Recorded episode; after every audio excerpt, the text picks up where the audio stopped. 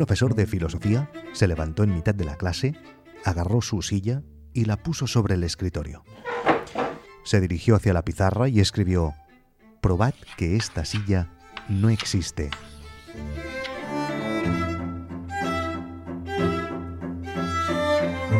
Todos los alumnos se pusieron a trabajar redactando largas y complejas explicaciones, menos uno de ellos al que le llevó tan solo 30 segundos completar y entregar su ejercicio. Bajo, claro, las miradas atónitas de los otros alumnos y el profesor. Al día siguiente, la clase recibió las notas del test, la valoración, y el alumno que tardó 30 segundos en responder obtuvo la mejor nota. Su respuesta era ¿qué silla? Cuando hice la previsión del calendario y el plan para ponerme a trabajar con el diseñador y los developers de la aplicación de GuideDoc, la, la aplicación definitiva, la que permite ver los documentales, mm, y vi que aún faltaba un tiempo hasta que nos pudiésemos poner en marcha, pensé que sería buena idea mm, hacer como una prueba piloto de lo que suponía crear una aplicación y subirla a la App Store. Por eso intenté darle una vuelta de tuerca al contratiempo de no poder comenzar aún y, como ya sabéis, contraté al chico alemán a través de la plataforma Freelancer y creamos esta app mm, que entre todos escogimos el nombre DocHan mm, que te avisa cuando se añaden nuevos documentales a Netflix y a otras plataformas en el futuro. Ya habéis visto el diseño, entre todos, como digo, hemos escogido el nombre y el logo. Y bueno, mm, parece que todo está listo. Lo que pasa es que eh, las últimas semanas el chico alemán se está columpiando un poco, mmm, Schaukel, que dicen los alemanes. Mm, supongo que, que, que está de exámenes o algo, pero vaya, apostaría que la semana que viene os podré decir que ya está lista. Crucemos los dedos. Será entonces cuando llegará el momento de subir Doghan a la App Store.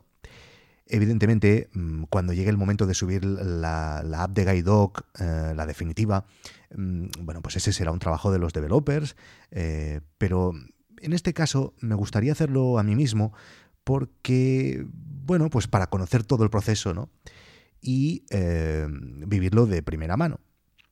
Y una de las ventajas de hacer este podcast es que vosotros, los oyentes, mm, sois muy, sois muy majos y me escribís emails. Y Jorge, un oyente que se dedica precisamente a esto, se me ha ofrecido a hacer todo el proceso de subida juntos. Así que hemos quedado que cuando tengamos la aplicación lista, grabaremos la conversación mm, juntos y haremos todo el proceso de subida a App Store. Así que vosotros también podréis ser testigos mm, de cómo es subir una aplicación y, eh, bueno, pues puede que sea aburrido, pero tranquilos que si es aburrido, pues ya lo recortaré y os pondré efectitos de estos que tanto os gustan.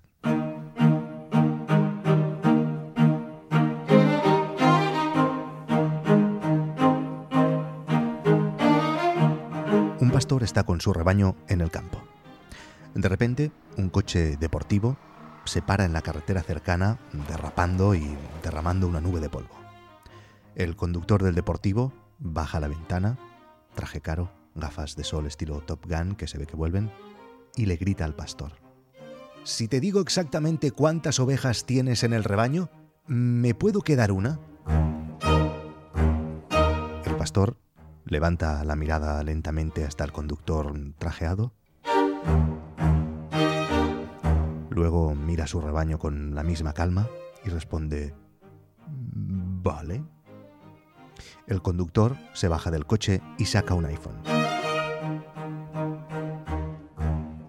Al final del último episodio del, No es Asunto Vuestro, os dije que acababa de recibir el mejor email que me habían enviado desde la creación de este podcast. Tranquilos que ahora continúa la historia del pastor. ¿eh? Em, os prometí que le consultaría al oyente en cuestión si podía explicar su historia. Bien, pues me ha dicho que sí. Así que tendremos una conversación pronto en uno de los próximos episodios de No es asunto vuestro. De momento solo os puedo decir que mm, va de una tostadora.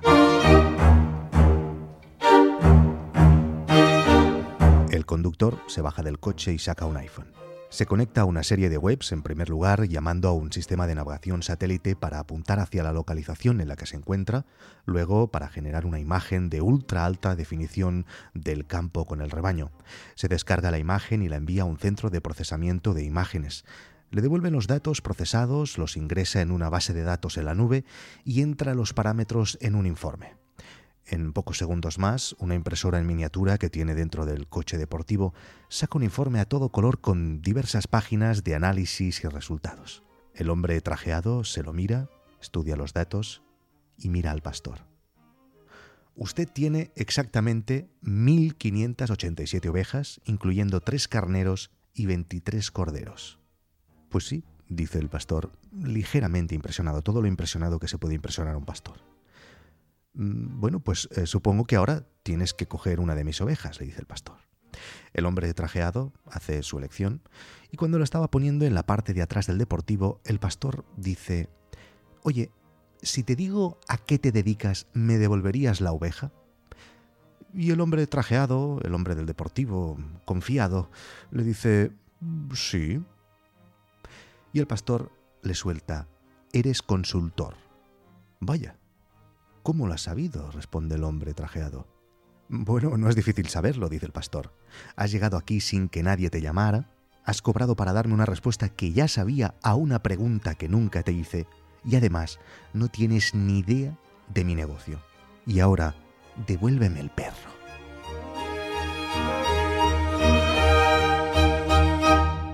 Hoy me ha entrevistado John Boluda. Seguro que sabéis quién es, eh, pero si no, corred a descargar su podcast eh, Marketing Online. Mm, si sois oyentes habituales de, podcast, mm, y supongo que lo sois si estáis escuchando esto, bueno, pues sabréis que se produce un fenómeno muy curioso con, con, los podcasts y con los podcasters que diría que no pasa en ningún otro medio, y es que le acabas cogiendo mucho cariño a la persona que hace el podcast.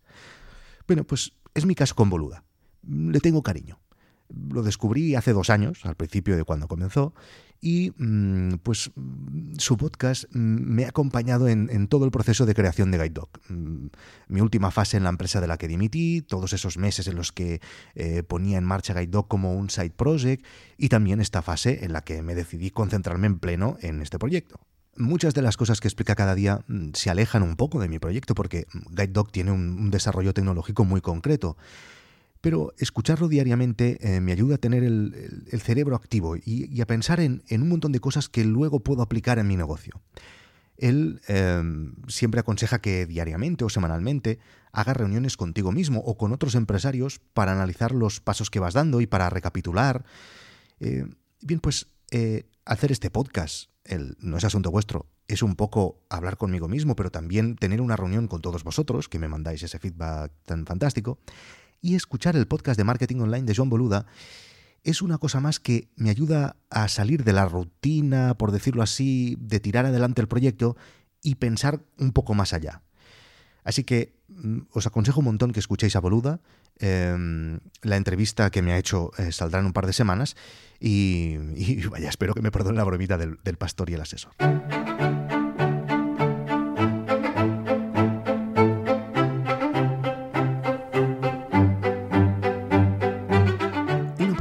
Les pide a sus jóvenes alumnos que le pregunten a sus padres por alguna historia familiar con alguna moraleja y que al día siguiente la expliquen delante del resto de la clase. Al día siguiente, el pequeño Joe es el encargado de comenzar con su historia. Mi padre es granjero y tenemos gallinas. Un día estábamos llevando un montón de huevos en una cesta en el asiento del copiloto de la furgoneta, tropezamos con un gran bache en la carretera y la cesta se cayó y se rompieron todos los huevos la moraleja de esta historia es no pongas todos los huevos en la misma cesta. Muy bien, le dice la profesora al pequeño Joe. La siguiente era Mary. Nosotros también somos granjeros. Teníamos 20 huevos esperando para ser incubados, pero cuando finalmente lo hicimos solo salieron 10 pollitos. La moraleja de esta historia es no cuentes pollos antes de ser incubados, o sea, antes que acabes no te alabes. Muy bien dicho, la profesora le dijo a Mary. El siguiente era Barney. Mi padre me explicó esta historia sobre la tía Karen. La tía Karen era piloto y durante la guerra su avión fue abatido. Tenía que hacer un aterrizaje forzoso sobre suelo enemigo y solo tenía una botella de whisky, una ametralladora y un machete. Sigue, sigue, le dijo la profesora al pequeño Barney, muy, muy, muy intrigada, tal y como espero que estéis vosotros. La tía Karen, continuó Barney, se bebió toda la botella de whisky para prepararse. Luego aterrizó en medio de 100 soldados enemigos. Mató a 60 de ellos con su ametralladora mientras a su vez esquivaba las balas. Luego mató a 20 más con el machete hasta que el filo se rompió. Y finalmente mató a todos los que quedaban con sus desnudas manos. Madre de Dios, exclamó la profesora horrorizada. ¿Y, qué moraleja te dijo tu padre que tenía esta increíble historia? Aléjate de la tía Karen cuando haya estado bebiendo.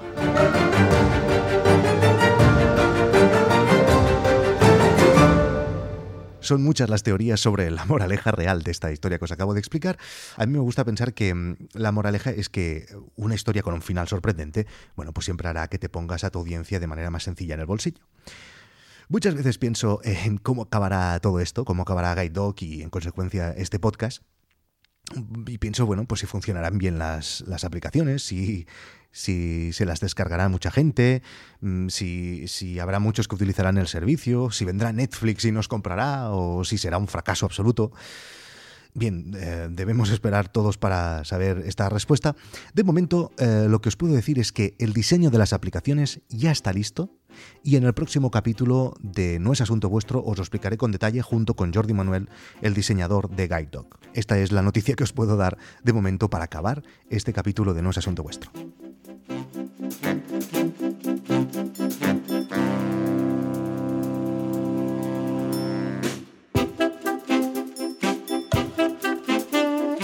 Sabéis que podéis contactar conmigo en victorcorreal.gmail.com o en Twitter. Ya sabéis que podéis contactar conmigo en victorcorreal.gmail.com o en Twitter, Víctor Correal. Ya he estado a punto de olvidarme de mi nombre. Ya sabéis que podéis contactar conmigo en victorcorreal.gmail.com o en Twitter, Víctor Correal.